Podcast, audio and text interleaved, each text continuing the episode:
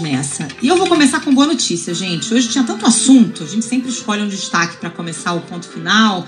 Tem debandada no INEP, tem toda a discussão sobre as emendas de relator, PEC dos precatórios, filiação do presidente Jair Bolsonaro ao PL, enfim, não falta assunto, mas eu escolhi abrir com boa notícia porque eu acho que a gente está precisando, né? Sexta-feira foi um dia tão triste, tão dramático, um fim de semana é, tão triste para o país todo. Então hoje eu vou começar falando sobre o fato de o estado de São Paulo não ter registrado nenhuma morte por Covid hoje, pela primeira vez desde o início da pandemia. Média móvel diária de mortes está em 73 nesta segunda-feira. É aquela média que leva em conta os registros nos últimos sete dias.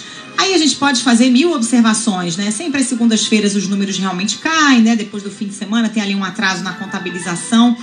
Mas é a primeira vez que o Estado não registra nenhuma morte, desconsiderando apenas dias em que houve falha no sistema. Então, é uma excelente notícia e ponto final.